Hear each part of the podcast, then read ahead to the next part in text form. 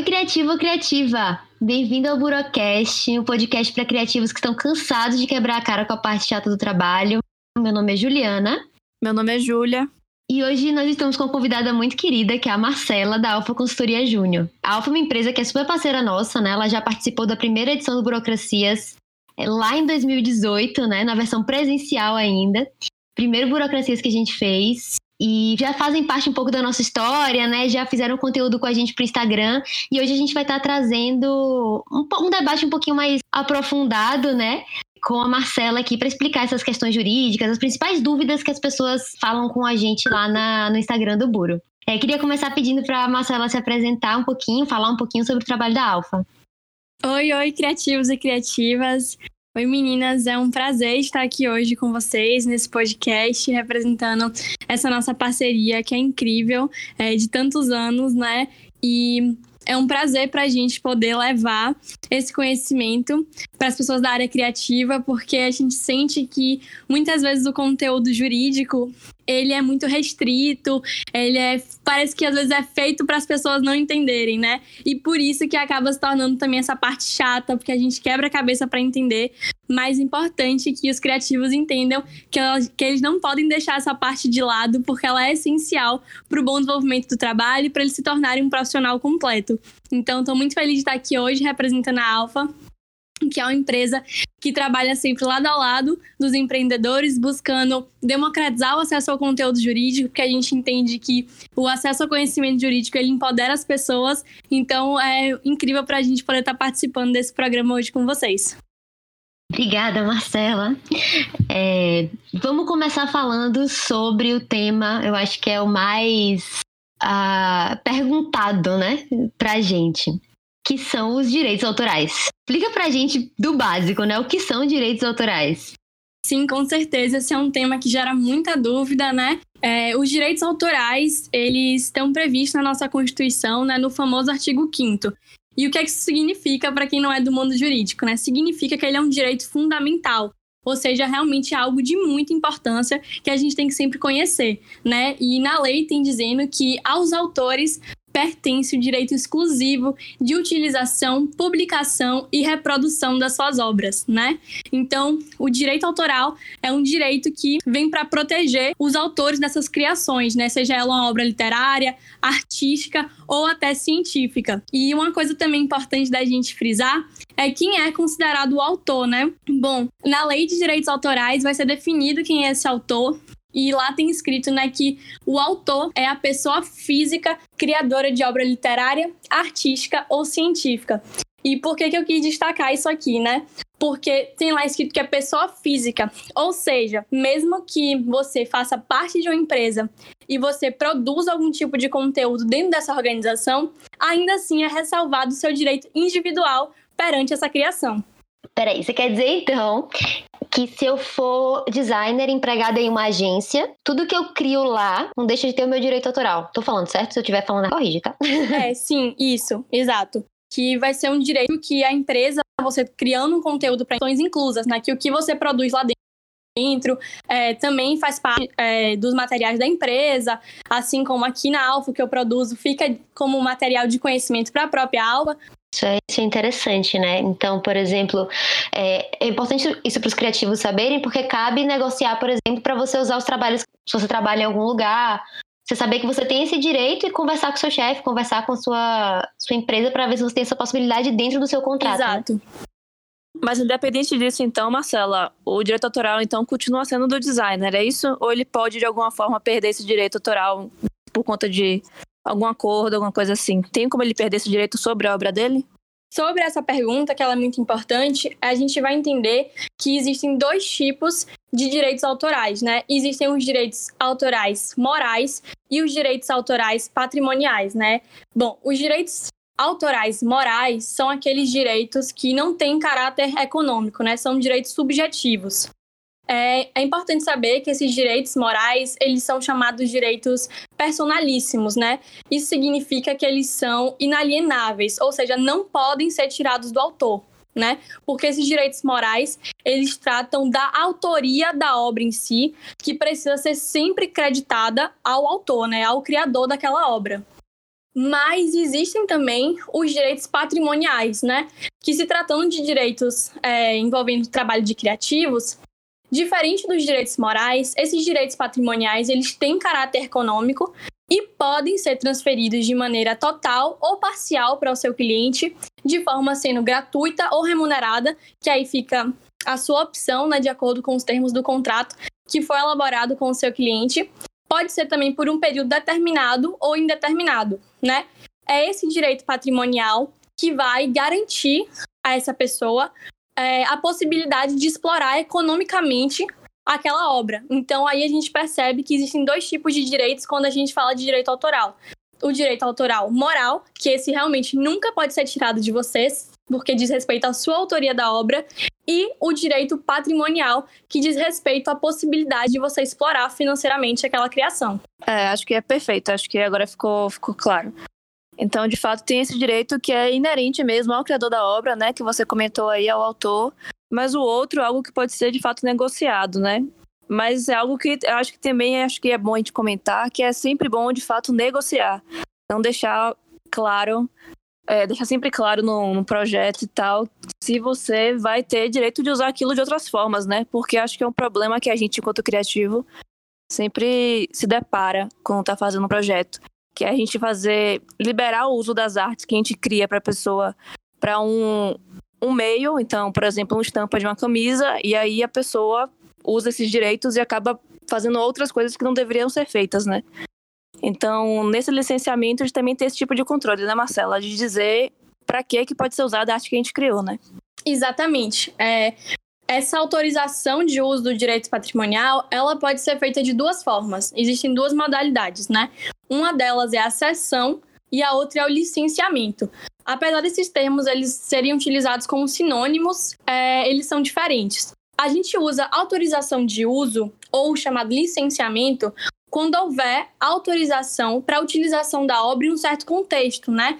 Sem que haja a transferência dos direitos, né? Você autoriza a pessoa a utilizar, limitando apenas para o fim para que foi contratado, né? Como você falou, é, da estampa para uma camiseta, por exemplo. Mas, no caso do licenciamento, há realmente uma transferência dos direitos patrimoniais, ou de maneira total, ou de maneira parcial, né? Que dá uma maior liberdade para aquela pessoa que está adquirindo de se utilizar da maneira que ela é, preferir, porque ela adquiriu esses direitos, né? Aí vamos trazer aqui um exemplo para ficar mais claro para quem está nos ouvindo, né?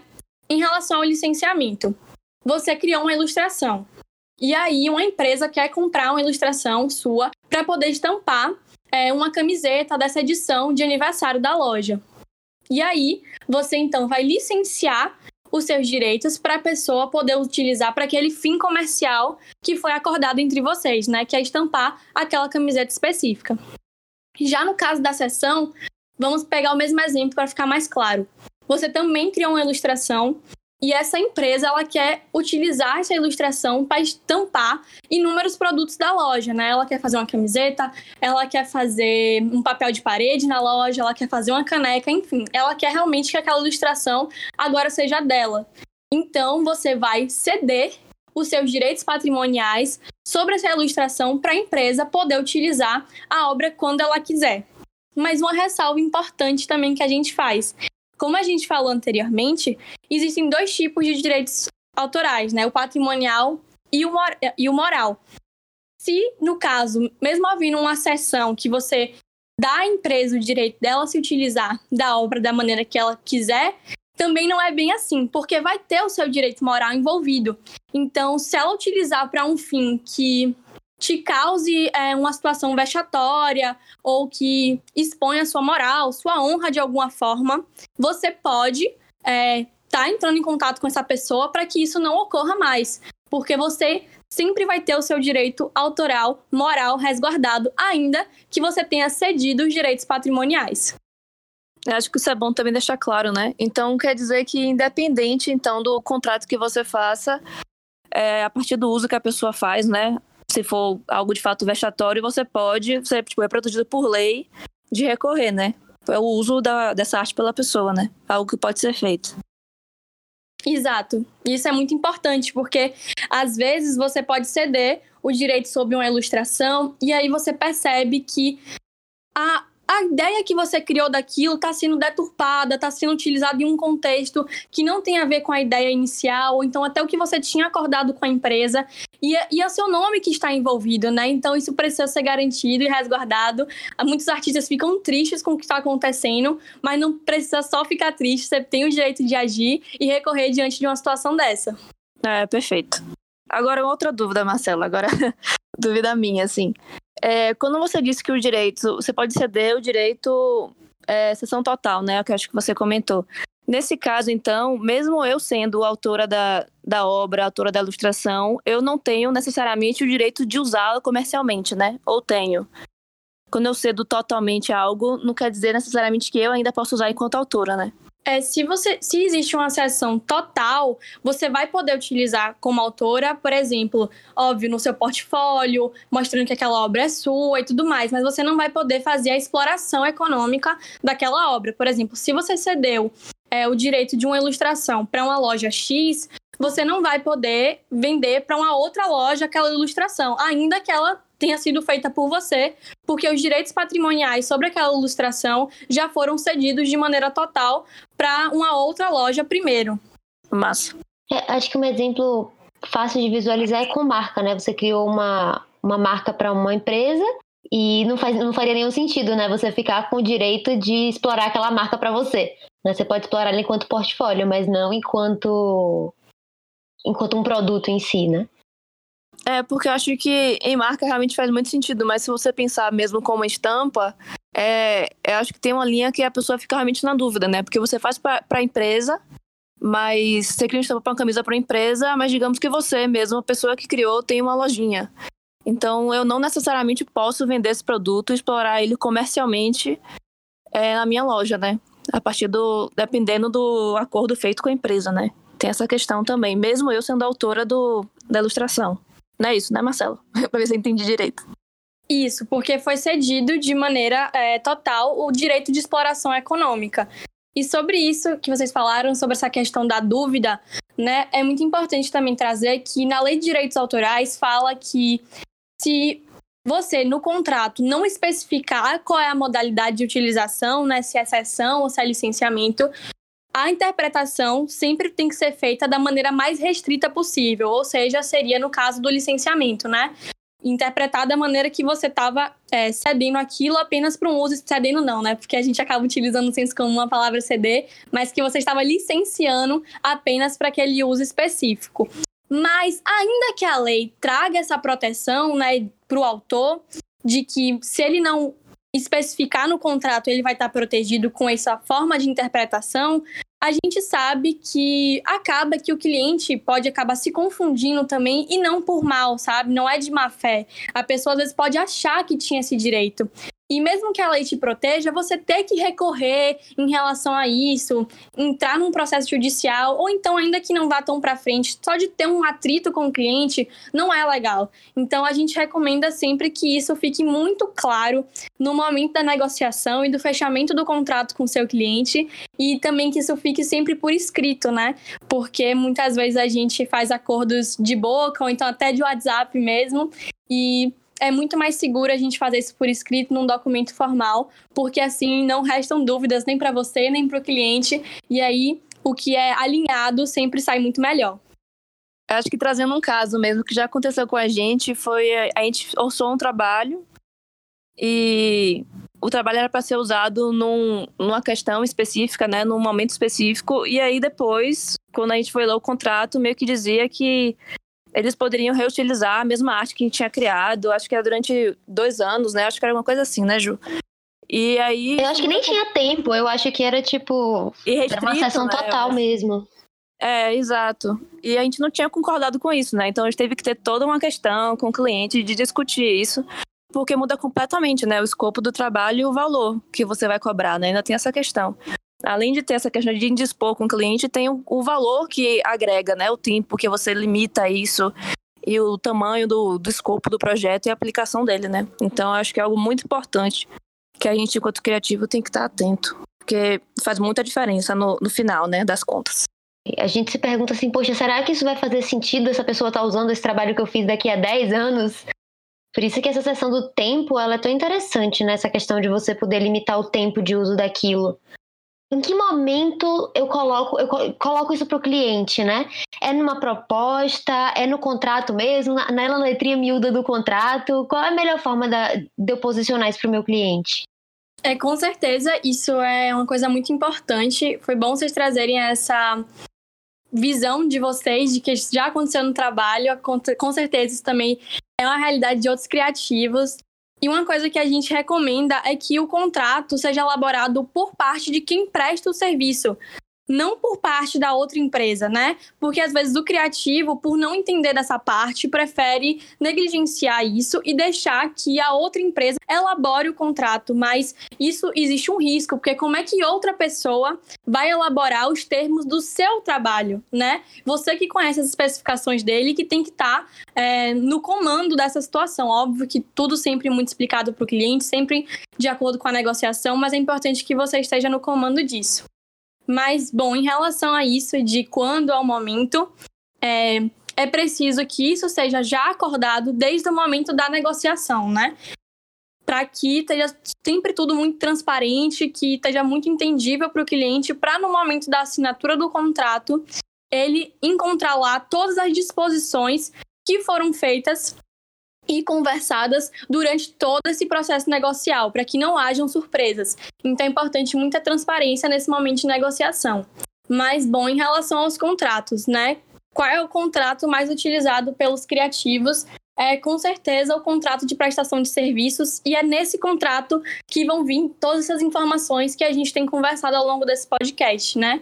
É, o contrato de prestação de serviços ele vai ser é o documento que vai obrigar tanto a você a realizar um determinado serviço quanto a pessoa a te remunerar de acordo com o serviço prestado, né? E esse documento é muito importante porque é com ele que você vai ter o direito de recorrer se o cliente foi inadimplente, por exemplo, se tiver uma fraude, entre outros problemas, né?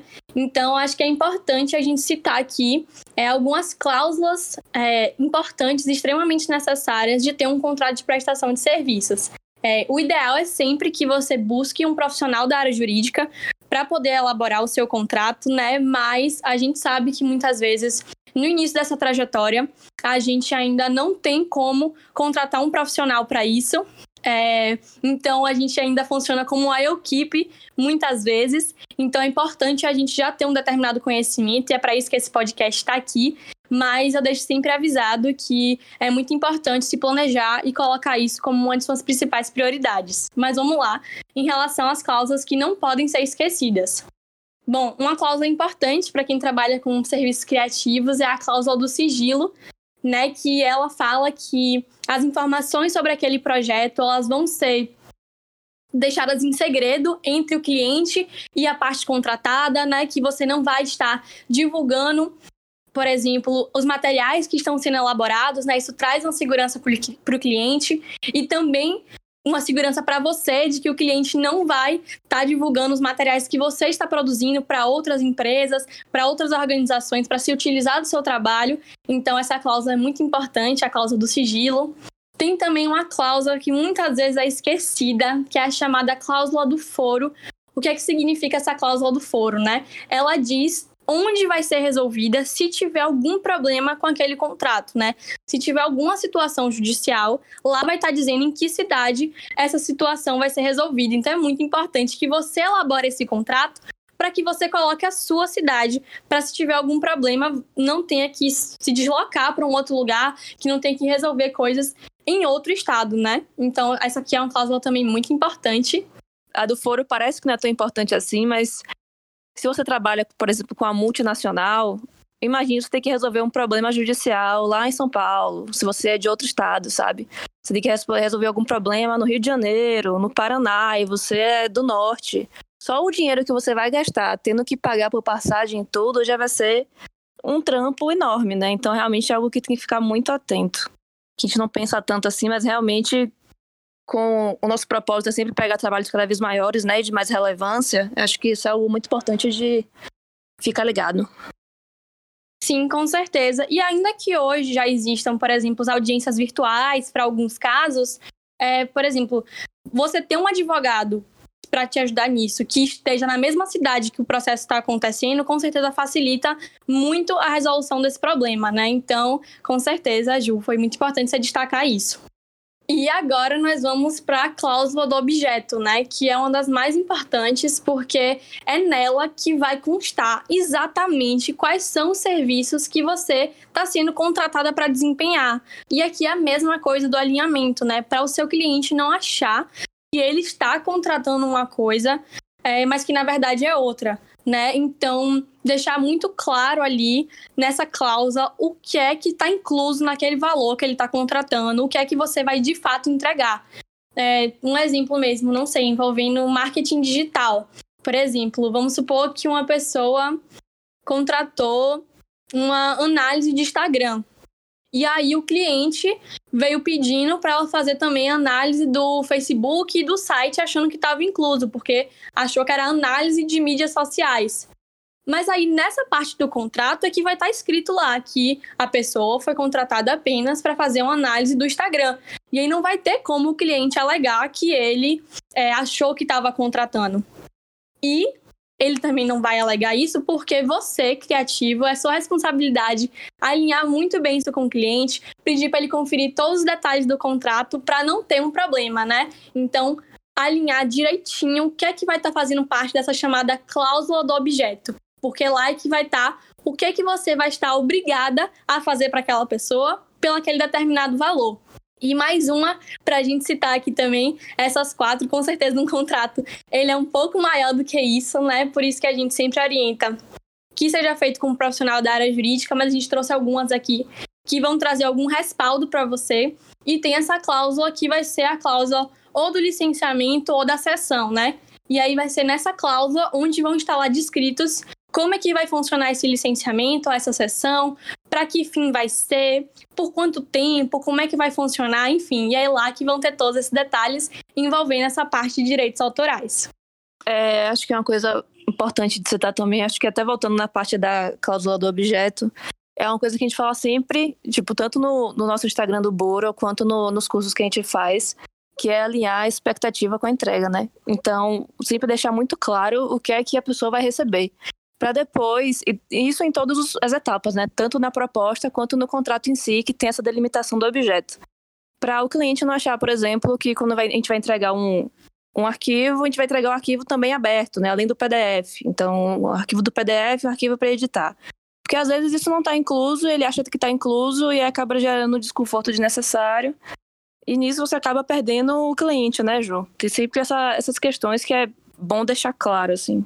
É, a gente já teve um caso que foi, foi assim, porque assim, a gente pensa muito no. Quando a gente tá falando de contrato e tal, a gente geralmente pensa muito na má fé, né? Na pessoa que tá querendo te passar a perna ou algo do tipo. Mas acontecem erros e, e enganos, assim, realmente honestos. Um cliente muito bacana nosso é, me ligou falando que estava chateado porque ele achou que recebeu os arquivos abertos para fazer, enfim, editar cartão de visita, editar timbrado, essas outras coisas.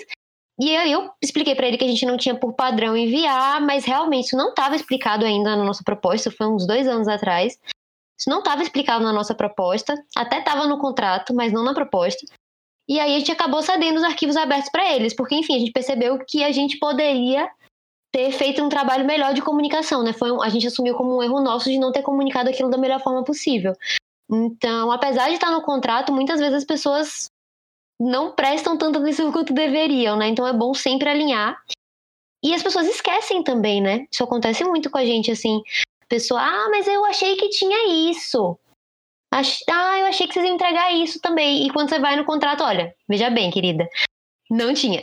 Também, né? Para na hora de criar, a gente também seguia pelo contrato. A gente faz, tipo, tá, o que a gente tem que fazer para essa marca para entrega? Então a gente olha tudo que tem no contrato e vê se a gente fez tudo para poder fechar o trabalho. Porque às vezes também a gente também, enquanto profissional, acaba esquecendo, né? Porque é muita coisa, são muitos projetos. Então é muito importante para deixar isso alinhado para os dois lados, né?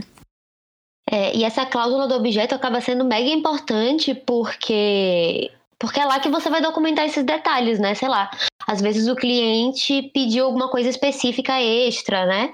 Você não vai deixar isso solto, né? Você vai anotar que você prometeu entregar isso, enfim, de uma forma que a pessoa possa ter segurança de que você vai cumprir depois e que você não vai se passar ou nada do tipo, né? Exato, isso é importantíssimo. É justamente essa questão dos extras, né? Me lembro também isso em relação à alfa, que muitas vezes em um serviço tem incluso uma coisa diferente, e aí, como são muitos clientes, se não tiver delimitado certinho no contrato, a gente também vai se guiar por esse documento, acaba que essa informação pode se perder, né? O que foi acordado ali no WhatsApp acaba que se perde pelo telefone, por e-mail, enfim, independente do meio que você fez isso é, pelo contrato é sempre melhor, que vai ser um guia tanto para você como profissional, tanto para o cliente. Uma outra coisa muito importante que se relaciona diretamente com essa questão de design é a questão das edições, né? Até quantas edições na arte final que você entregar é, são gratuitas, porque às vezes tem cliente que ah, não gostou e quer ficar editando infinitamente. E você tem que delimitar ali um, uma quantidade de edições que você vai fazer novamente, porque senão é um grande retrabalho que você vai estar tá fazendo de maneira gratuita, ocupando seu tempo, então isso também tem que estar tá delimitado no contrato. Uma outra coisa também muito importante é a questão da delimitação dos prazos, né? Tem cliente que pede para você assim, eu preciso disso para ontem. Assim, como você falou, não é bem assim. Vamos analisar aqui os prazos que a gente vai estabelecer nesse contrato, sabe? Então, são essas informações que a gente não pode deixar realmente de lado. Eu acho que esses são dois pontos muito importantes que você colocou, Marcela, porque é exatamente assim é delimitar, usar a quantidade de ajustes que o cliente tem. A gente faz por rodada aqui na motora, né? Mas cada um vê como é que funciona melhor para o processo de vocês. Mas é realmente muito importante, porque senão, às vezes, você está fazendo um projeto, está finalizando os arquivos já para entregar, e aí vem um cliente querendo mudar algo que já foi decidido lá na primeira etapa, e como você não tem isso anotado em lugar nenhum, dizendo que não pode, acaba tendo esse outro desconforto, né? Então, acho que o contrato serve muito para isso, né? Para diminuir desconfortos diminuir mal-entendidos e limar o máximo possível essa, esses atritos, né? Que dá para ter durante um, um, um projeto. Exato, e agora também uma parte que eu acho que é importante a gente citar, né? Porque existem muitos mitos envolvendo a elaboração de um contrato, é, e um deles é essa questão de que propor um contrato para um cliente pode ser algo indelicado, como se você estivesse duvidando da boa fé dele de cumprir aquele contrato. Então, não existe isso, gente. Esquece essa ideia. É, contrato ele mostra profissionalismo, ele passa segurança para o cliente, né? Ele vai com certeza confiar muito mais em você, porque o contrato, além de servir para sua própria segurança, também passa muita segurança para o cliente. Então esquece essa ideia de que é, oferecer um contrato para a pessoa pode ser uma situação chata. Nada disso, é, com certeza vai demonstrar muito profissionalismo seu. É, uma outra coisa também que muitas pessoas têm em relação ao contrato é que, ai meu Deus, mas fazer um contrato dificulta o fechamento do serviço. Gente, essa época de que você tem que fazer um contrato, imprimir, assinar, escanear, mandar para a pessoa, enfim, esse processo todo que era muito chato e demorado, já passou. Hoje em dia, a gente tem plataformas de assinatura digital que elas são juridicamente válidas. Aqui na Alfa, a gente utiliza a plataforma digital para assinatura, tudo para a gente tornar esse momento da assinatura do contrato o mais simples possível para o cliente, né? Eu posso indicar é, uma plataforma que é a ClickSign, que é de assinaturas online, existem várias outras, a gente pode estar indicando. É a nossa também. é isso. Então, a gente não precisa tornar esse momento de assinatura como se fosse algo complexo. Como você viu aqui na Alfa, a gente já usa, as meninas da motora também já usam, então não tem porquê você continuar nessa de papel e impressora. Nossa, isso faz toda a diferença. A gente, quando começou, ainda fazia esse esquema de enviar, enviar, enviar contrato. A gente teve um cliente, inclusive, que o contrato era deles, que eles enviaram de outro estado para a gente assinar e tal. E isso acaba sendo muito ruim, porque às vezes você não tem como esperar esse tempo para começar o projeto, né? O cliente precisa do projeto para ontem, mas o contrato precisa ser enviado pelo correio. Então você acaba começando o projeto sem a assinatura do contrato, o que é péssimo, né? Porque você está completamente desprotegido. Nesse caso, a gente pede, pediu, pediu um pagamento de sinal, né? Para a gente não ficar completamente desprotegido. Mas hoje você consegue eliminar isso, né? Você só começa o, o projeto, o serviço, o que for, depois que o contrato tiver assinado. Até porque assinar é um clique. Então você já está protegido, você já começa o projeto protegido, né? Isso das plataformas digitais realmente é uma mão na roda. Com certeza. E além disso, uma outra coisa, uma informação também que vocês podem estar colocando no contrato é o prazo entre a assinatura do cliente e o início do projeto, porque às vezes você está com a entrega para o dia seguinte e aí o cliente fechou o contrato hoje, ele acha que você já vai começar o serviço dele hoje. Vezes não é bem assim que funciona, né? Porque você tem uma organização própria e você não pode depender assim do surgimento de clientes do nada que vão interromper as suas outras entregas. Então você pode estabelecer também no contrato um prazo para iniciar o serviço. Isso vai depender de como você se organiza. Por exemplo, aqui na Alfa, a depender da complexidade do serviço, a gente põe 48 horas, né? Porque a gente organiza uma equipe para poder se debruçar sobre esse serviço, então você também pode estabelecer isso. E, de novo, muito importante alinhar isso com o cliente na fase de negociação e assinatura do contrato, para ele estar tá ciente de quando que o serviço dele vai começar a ser elaborado. É perfeito. Para a gente tem sinalizado lá no contrato que a gente vai marcar a reunião de briefing a partir da assinatura do contrato. Então isso já deixa alinhado, né, quando é que vai começar sobre o que você estava falando, Marcela, que eu achei muito interessante, sobre as pessoas terem medo de, de contrato. De fazer o contrato por, por medo do cliente ter algum tipo de, de reação negativa, né? A gente recebe muito essa pergunta, inclusive dos alunos que fizeram o curso do, do Buro. Na, a gente teve uma conversa sobre isso na nossa reunião de mentoria, e o pessoal falando: ah, porque eu tenho um problema, porque o cliente fica meio assustado, meio balançado na nossa experiência, foi o que eu falei na, lá para eles, na nossa experiência, todos os clientes que ficaram muito incomodados para assinar um contrato eram clientes ruins.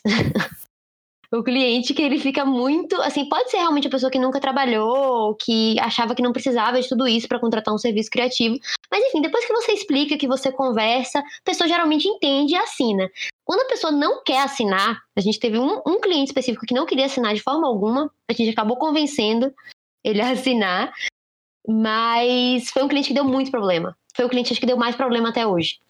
Então, já é um filtro aí, uma pessoa que não quer assinar um contrato, que tem muito medo, que tem muita reticência, que provavelmente essa pessoa não tá com a melhor das intenções, né? Sim, é bem interessante você trazer essa experiência de vocês, porque não tem por que a pessoa não querer assinar o contrato, né? Às vezes a pessoa pode achar, meu Deus, um contrato, vou estar vinculado àquela empresa, sabe? Mas é como você falou, Juliana, se você explicar para a pessoa por que, que isso é necessário e como aquilo vai trazer uma segurança para ela, né, como cliente, eu acho que realmente não tem por que ter problema.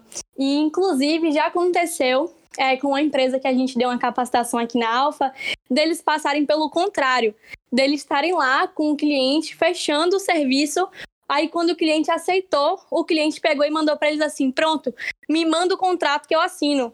E aí eles disseram que ficaram morrendo de vergonha porque eles não usavam contrato, sabe? Então isso demonstra, pode demonstrar uma falta de profissionalismo da empresa. Então é muito importante se atentar a isso e o quanto antes. Não, totalmente. À medida que você vai pegando clientes maiores e clientes mais estruturados, você vai vendo que as pessoas estão acostumadas, né, a fazer isso e sabem que é importante e não fazem sem, né? Eles já pedem o contrato mesmo. Ah, quando é que você vai mandar o contrato? Quando é que você vai mandar os documentos? Quais são os documentos que eu preciso ver?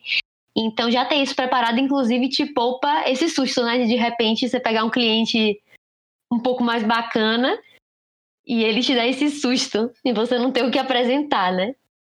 É, uma última pergunta sobre essa questão de contrato. É, a gente sabe que muita gente que está ouvindo não tem contrato, não trabalha com contrato. Marcela, qual seria o que exatamente você recomendaria para essa pessoa? Essa pessoa está ouvindo aqui, percebeu que não tem mais como ela ficar sem contrato. O que, que ela faz? Assim, eu como consultora jurídica me sinto na responsabilidade de dizer busque uma empresa de consultoria, né, para poder te ajudar nessa elaboração. Mas como a gente falou anteriormente, né, às vezes a gente não tem condições de trabalhar com isso no momento, apesar de que não é algo muito custoso, digo isso pelo menos por parte da Alfa, que nós somos uma empresa júnior, né, que é uma instituição sem fins lucrativos. Então a gente consegue cobrar alguns valores abaixo do, de mercado para poder justamente ajudar esses empreendedores que estão no seu início de carreira. É importante colocar como lista de uma das suas prioridades ter logo um contrato. Até porque o que é feito é um, um modelo de contrato de acordo com o serviço que você faz. E aí você vai poder ir alterando ao longo do tempo de acordo com os detalhes que for mudando de cliente para cliente. Então também não é necessário contratar uma empresa para fazer diversos contratos para você, ou então ela fazer um contrato toda vez que você fechar um serviço, né? O que você vai ter são modelos adaptáveis à sua realidade. Perfeito. É, isso, assim, de contratar uma, uma consultoria, alguém para fazer o contrato, parece besteira, mas é super importante, porque assim, as pessoas às vezes pedem pra gente compartilhar o nosso modelo. Ah, por que vocês não compartilham o nosso? Só que, apesar de, assim, você tá entregando para outra área criativa, outra pessoa criativa, né, outra pessoa que trabalha com a mesma coisa, o nosso contrato ele foi feito muito sobre a forma como a gente trabalha. Então a gente já sabe o que cada cláusula quer dizer. A gente foi acrescentando cláusulas que faziam sentido para a forma como a gente trabalha. Então muitas vezes não é algo que a gente consegue simplesmente dar para outra pessoa é, de uma forma que faça sentido para ela, né? Então, realmente, e ao longo do tempo também você vai sentindo necessidade de melhorar aquele contrato, de colocar coisas que não tinha antes, talvez tirar alguma coisa que não faz mais sentido. Então, acaba sendo uma coisa muito muito pessoal mesmo, assim, de, de cada empresa, ou de cada pessoa, de cada forma de fazer, né? Apesar de ter essas coisas que todo contrato tem que ter, acaba tendo uma coisa ou outra que varia muito. Então, realmente eu consigo validar o que você está falando por parte da experiência de alguém que contratou alguém para fazer um contrato e ver a diferença, sabe? É, acho que eu reforço muito também essa ideia. Eu lembro bem do dia que as meninas da Alfa foram mostrar o contrato, porque nosso primeiro contrato sério foram as meninas da Alfa que fizeram, né? Tipo, sob medida, assim. Eu lembro muito delas mostrando cada sessão e o que significava cada parágrafo, assim, e a gente ficando, tipo, nossa, como é que o nosso último contrato não tinha nada disso, né? A gente não tinha nenhum tipo de segurança que a gente achava que tinha. Porque muitas vezes a gente, quanto criativo, pega os contratos meio genéricos assim na internet e não fica atento a esses pontos todos, né, que Marcela já citou antes assim, no podcast, que são importantíssimos para nossa área específica, né? Então é realmente, gente, muito importante. Procurem saber, realmente vão atrás, procura empresa júnior, procura isso tudo que Marcela comentou aí, porque faz toda a diferença, de verdade. Exato. E em relação a contratos é, copiados da internet, isso é até uma ressalva que eu ia fazer. Muito cuidado, né? É o que Juliana falou, a gente pode explicar em detalhes o que, é que significava cada sessão, por que, que era importante, o que, que aquilo estava querendo dizer, né? Porque como a gente falou lá no início desse podcast, muitas vezes o, o juridiquês, né, que a gente usa assim no mundo jurídico, são palavras complexas e que às vezes a gente não conhece de fato o significado daquela palavra. Então você pode estar tá se obrigando a algo que você nem mesmo sabe o que significa, né? Então é muito arriscado você pegar um contrato na internet com disposições que você não sabe nem o que está escrito, sabe? Então, muito importante você procurar uma empresa de consultoria, como as meninas falaram, né? Existem hoje várias iniciativas, entre elas as empresas juniores, que estão aqui para democratizar o acesso a serviços jurídicos. Então, é, não é uma desculpa para deixar de lado essas questões e sempre buscar isso como uma prioridade, se organizar financeiramente, porque com certeza os prejuízos e os gastos vão ser muito maiores se você não tiver esse contrato. Com certeza. Fora a saúde mental que não tem preço, né?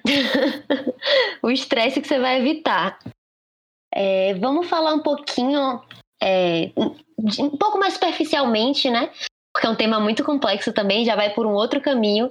Mas é muito importante porque todo mundo pergunta e eu acho que as pessoas têm muita dúvida que é plágio. Né? O, o que, que é plágio? O que, que eu faço se eu for plagiada? Sim, com certeza. Esse é um tema importantíssimo para a área criativa. Acho que ao longo da carreira muitas pessoas vão passar por isso e é importante a gente saber é, como lidar. Né? Mas, bom, o que é, que é plágio? O plágio é uma prática quando uma pessoa ela reivindica a autoria de uma obra que não pertence a ela, ou então quando ela se utiliza de uma obra feita por outra pessoa de maneira não autorizada, ou ainda quando ela é, se apropria de uma ideia, de um conceito criado por outra pessoa e utiliza em uma obra própria, né? Então, por isso a gente tem que entender quais são os tipos de plágio para a gente conseguir identificar quando isso acontece com a gente, né? Então, tem o plágio direto, que é aquele plágio quando o conteúdo ele é realmente copiado na íntegra, ou seja, sem modificações, né? Podemos dizer que é aquele conteúdo é copiado na cara de pau mesmo, que a pessoa não fez nem questão de esconder, que plagiou seu conteúdo, né? E é o Ctrl-C, Ctrl-V, né? Exato, é o Ctrl-C, Ctrl-V. E esse plágio ele pode ser dividido né, em duas categorias: em total, quando a pessoa realmente copia todo o seu trabalho, ou então parcial, né, quando ela também copia parte do seu trabalho e se utiliza dele desse modo Ctrl-C, Ctrl-V. Mas também a gente tem um plágio não muito conhecido, que é o plágio indireto, né? O plágio indireto, ele, é, mesmo sendo uma modalidade pouco conhecida, ele é muito frequente também, que é quando uma pessoa ela não reivindica a autoria da obra em si, né? Mas ela se apropria da ideia, da essência ou daquele conceito trazido pelo autor e ela começa a se utilizar nas suas próprias obras, né? Sem fazer nenhuma referência à pessoa que criou aquilo de maneira original. E aí, para trazer um exemplo desse plágio indireto que pode não ficar muito claro, é, a gente trouxe aqui o exemplo de Caio Braz, né, que muitos de vocês podem conhecer, que ele é jornalista e produtor de conteúdo digital. E aí, essa semana, ele fez um post no Instagram dele desabafando em relação às, às cópias que têm sido feitas de um quadro que ele criou chamado Já Pensasse, né? Ele afirmou no post que, além de outros produtores de conteúdo estarem utilizando esse formato de quadro que ele criou, outras empresas também estavam se utilizando desse formato em, em campanhas, né? Ou seja, estavam explorando economicamente um projeto criado por ele, né? E ele até publicou assim: se vocês querem um vídeo como o nosso, é, não simplesmente suguem a nossa referência, nos contratem para fazer para você, né? E ele cita que a Melissa, inclusive, foi uma empresa que contratou ele e a equipe dele para elaborar esse conteúdo porque tinha gostado do formato, criticando outras empresas que simplesmente pegaram aquele formato e pediram para uma outra empresa fazer. É, acho que essa, essa parte do plágio indireto acho que é o mais difícil, né? Porque eu acho que a gente chega naquela linha tênue entre o que é plágio e o que é inspiração. Porque acho que muitos dos argumentos, provavelmente, que tanto Caio quanto outros artistas vão escutar quando vê seu trabalho plagiado assim diretamente é: ah, eu me inspirei só.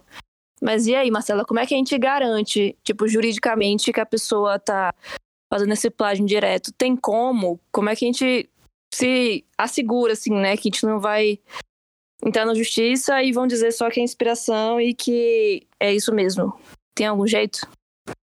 É, sim, com certeza. Existe realmente essa linha tênue, mas é importante dizer que, ainda que você se inspire no trabalho de outra pessoa, é necessário que façam referência, né? A gente sabe que falam né, que nenhuma ideia surge do nada, tudo vem de outras inspirações, mas é, é, possível também identificar quando algo realmente traz a essência da criação original de um outro autor. E sempre que você se inspirar em algo de outra pessoa, sinalize, faça essa referência, né?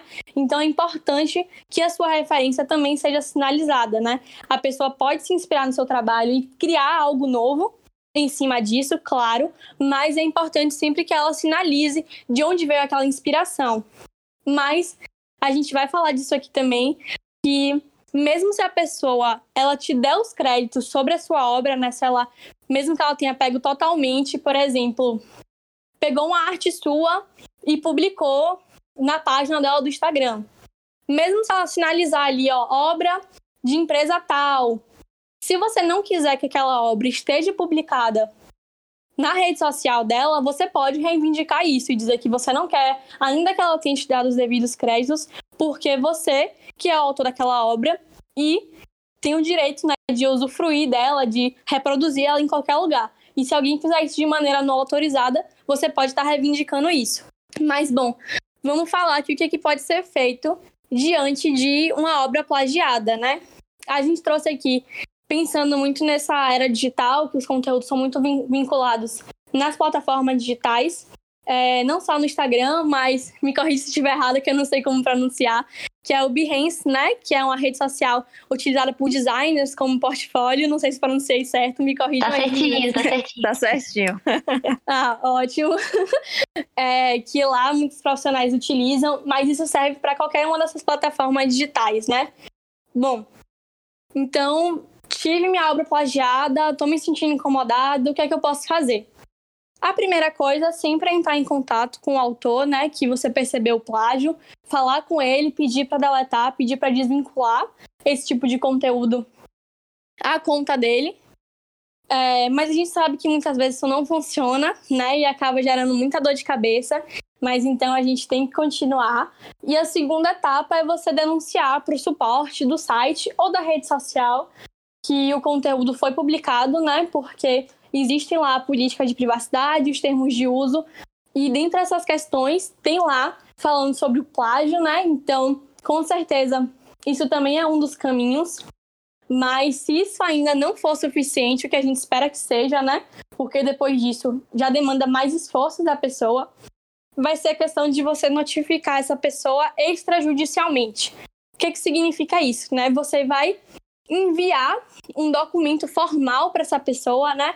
Elaborado por alguém da área jurídica, avisando essa pessoa que o que ela está fazendo é plágio e que isso está descrito na lei tal e que os direitos autorais te protegem de tal e tal forma e avisando para ela que, olhe, você tem que parar de fazer isso, né? Isso não pode acontecer porque senão consequências vão acontecer e providências vão ser tomadas, né? Então é uma forma de você avisar aquela pessoa, mas diferentemente de avisar, como você fala com ela no direct, por exemplo, de um Instagram, vai vir ali com um peso maior, um peso mais sério, que vai mostrar que você realmente está levando aquela situação a sério, que você está com um respaldo jurídico, e aí pode fazer com que ela preste atenção e mude de postura. Mas, se ainda assim não funcionar, é possível você acionar a justiça, né? Aí é necessário que você tenha um acompanhamento por parte de um advogado para te auxiliar nesse processo, para fazer com que é, essa pessoa ela seja condenada por plágio, seja obrigada a desvincular suas obras da página dela e você ainda pode receber um pagamento de indenização em virtude dos danos morais que foram causados a você, né? Mas ainda que você receba alguma quantia no final desse processo, com certeza a última opção é a mais complexa e é a que dá mais dor de cabeça e a menos indicada, né? Então é sempre necessário que você tente ir nessa ordem que a gente falou. É muito bom. É... Não é fácil, tem gente que lida muito com isso, assim, com uma frequência muito grande. Eu fico impressionada, principalmente com o ilustrador, né? É, eu acompanho algumas comunidades de ilustradoras, as meninas sofrem demais com isso, com pessoas compartilhando e usa para, tem uma, uma clínica odontológica, daí pega a ilustração da, da menina e usa para fazer card, sabe? E muitas vezes é ignorância mesmo. Às vezes é má fé, mas muitas vezes é ignorância. Pro caso da ignorância, eu vi algumas pessoas adotando estratégias legais que é assim, se você posta muito nas suas redes sociais, faz um card explicando, né? Que a pessoa precisa pagar por aquilo, gostou das minhas ilustrações, quer reproduzir? Assim, tenta deixar esse conhecimento mais acessível para a pessoa. Às vezes ela entrou no seu perfil, gostou de ilustração e nem sabe que existe a possibilidade dela pagar você por isso. Né? Então, talvez comunicar um pouco de que você faz isso, ou então você faz desenho e, e as pessoas tatuam, gostam de tatuar, pedem para tatuar, coloca um destaque no seu Instagram, né? Ah, gostou de algum desenho meu? Quer tatuar? É, a gente conversa, me manda um direct, enfim, para tentar minimizar pelo menos o que é de ignorância, né? O que é de má fé realmente tem que ser todos esses passos mesmo, mas enfim, vamos tentando aí minimizar o estresse do dia a dia. Sim, com certeza, essa é uma excelente ideia, né? Porque como a gente conversou ao longo desse podcast, nem sempre as pessoas fazem realmente por mal, querendo prejudicar, se utilizar da sua obra, mas a gente sempre tem que estar tá se prevenindo, né? Não contando com é, o conhecimento da outra pessoa. Inclusive, é, sobre essa questão, também é muito importante que os próprios profissionais da área criativa tenham sempre essa integridade, esse conhecimento de que, por exemplo, é, se você é um tatuador e uma pessoa chega com um desenho de um outro tatuador e diz assim: Ó, oh, Fulano, você tatua para mim? Não tatue, porque aquele desenho foi feito por um outro profissional. O correto é que você oriente aquela pessoa ou a procurar aquele profissional para que o autor do desenho faça aquela tatuagem, ou então que se ela não quer pensar de uma forma diferente, construir uma coisa original, que seja única para ela, mas não também vá indo no desejo do cliente de fazer simplesmente o que ele está te pedindo, né? Porque acho que vocês podem falar disso melhor do que eu, mas o cliente nem sempre tem razão, né? E é dever dos profissionais estarem orientando ele em relação a isso, sobretudo em relação à utilização de trabalho dos seus colegas. Perfeito. Na nossa proposta, inclusive, é, dependendo do serviço, tem lá dizendo: lembre-se, você pode mandar referências, mas lembre-se que a gente nunca pode copiar o trabalho, o design, a ilustração de outra pessoa. Tem isso na proposta, inclusive sinalizado, porque as pessoas não sabem mesmo, né? Às vezes elas chegam com uma referência e vira para você e ah, queria uma coisa tipo isso. Mas o tipo isso é, você quer que eu copie? É isso que você tá querendo dizer? Geralmente é isso que tem na mente dele, né? Que é para você copiar. Mas daí você vai fazer todo o trabalho de explicar. Que inclusive provavelmente não é nunca é a melhor solução, né? Você copiar uma coisa que foi feita para outro cliente, para outro contexto, em outro tipo de projeto, você não vai copiar, né? Não tem, não tem nem sentido você fazer isso. Eu acho que parte muito também de educar o cliente, dizer que isso você não faz. E se a pessoa insistir, infelizmente, você não vai fazer, né? Sim, com certeza, exatamente. E agora, depois desse bate-papo de uma hora sobre assunto técnico, a gente vai encerrar cada uma com indicação de algo não chato, para que você possa descansar a mente do que, que você de tudo que você aprendeu aqui. É, a minha indicação vai ser uma indicação controversa, porque Júlia, por exemplo, não gostou.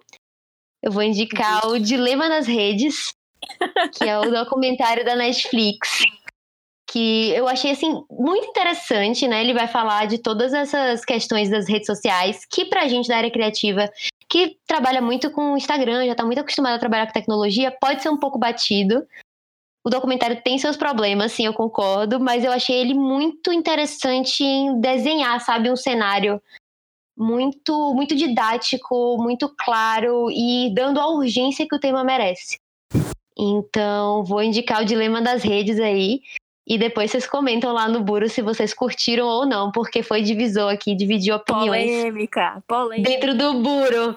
Mas eu gostei muito e eu acho que vale a pena assistir, nem que seja para falar mal. Esse é até um documentário que eu tinha até pensado em trazer como uma das indicações, porque eu acho que ele tem tudo a ver, trazendo um pouco para a jurídica, não querendo ser chata, sei que a gente já falou muito técnico, mas é que agora no Brasil acabou de entrar em vigor a Lei Geral de Proteção de Dados, né? Que vai falar sobre essa regulação dos dados também no ambiente digital. Então é importante ver de uma forma assim documentário que pode ser um pouco mais leve para entender sobre o assunto, né? Não que necessariamente o que está no documentário se aplica em sua totalidade em relação à lei que a gente tem hoje, mas é uma forma de introduzir o assunto e conhecer mais sobre o que é está sendo falado sobre proteção de dados hoje no Brasil.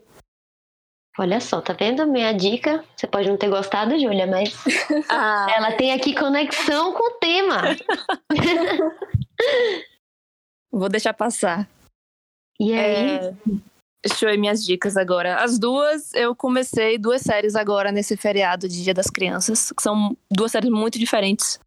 A primeira é I May Destroy You, que é uma série britânica da Michaela Cohen, acho que é assim que pronuncia o nome dela, que fez a série Chewing Gum, que tem na Netflix. Maravilhosa. Ou tinha, mas assim, gente, aviso, é uma série tipo super pesada que ela aborda abuso mas ela aborda, consegue abordar abuso de uma forma leve, até ligeiramente engraçada, mas com todas as nuances e possibilidades que esse tema pede, assim. E eu recomendo muito. Ela faz. Deixa muitos tópicos muito claros e é realmente muito, muito boa. Procurem. Que a advogada aqui presente não me escute, mas eu tive que assistir por meios alternativos. Então. procurem também.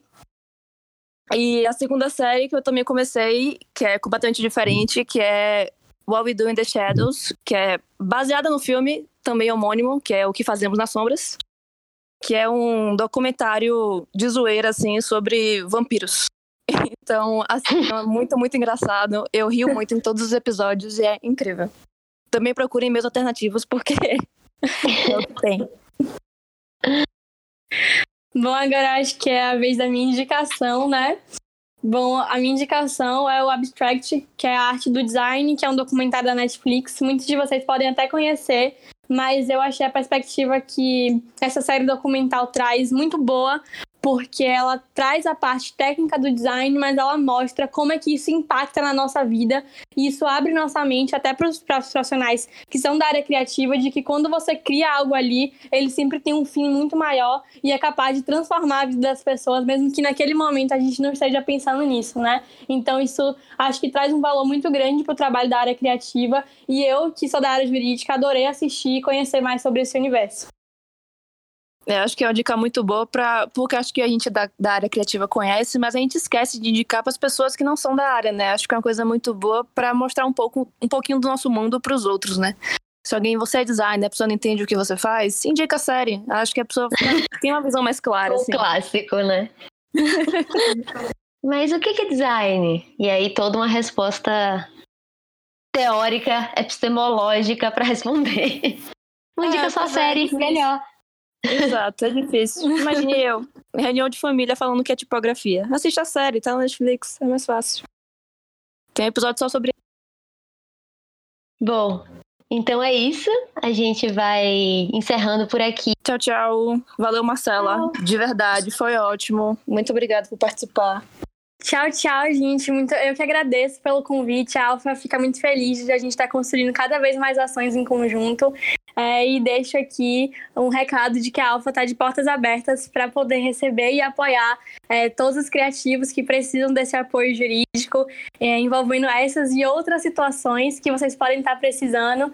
Né? Como eu falei lá no início, o nosso objetivo é sempre democratizar o acesso ao conteúdo jurídico para empoderar pessoas, é, que a gente sabe que ter esse conhecimento leva as pessoas muito mais longe, então podem contar com a gente para a gente levar mais longe assim e construir essa parceria, porque o nosso objetivo é realmente ajudar os empreendedores. Então podem contar com a gente, vocês podem estar acessando as nossas redes sociais, né? O Alfa Consultoria JR, ou então o nosso site, que é alfaconsultoriajuridicajr.com.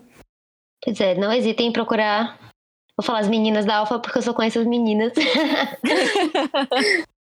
as meninas da Alfa porque realmente é um, um apesar de ser um, uma empresa júnior, né, muita gente tem preconceito por ser de estudantes e tudo mais. Eles têm um trabalho muito comprometido, muito sério e pra gente funcionou super. Então, acho que vai funcionar muito para muitas outras pessoas também.